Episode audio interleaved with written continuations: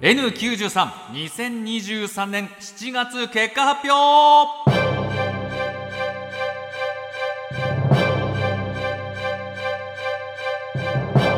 若手芸人がしのぎを削り地上波枠を目指すポッドキャスト番組 N93 今回は7月1月分の結果と4月から7月のポイントを合わせた総合順位を発表します。まずは2023年7月分の結果を見ていきましょう。第1位岸高野の豚ピエロ。第2位からたちの最果ての先生。第3位金の国の卵丼。第4位は同率でパンプキンポテトフライの剣吉井正夫の今何してるでした。続いて4月5月6月そして7月分を合計した総合順位を発表していきましょう。第1位岸高野の豚ピエロ。第2位からたちの最果ての先生。第3位金の国の卵丼。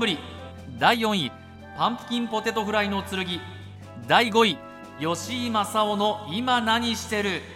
N93 各番組の結果はあなたの1再生が大きく影響します。早いもので9月まで残りわずかポッドキャストで YouTube で繰り返し聞いてお気に入りの番組をぜひ応援してください。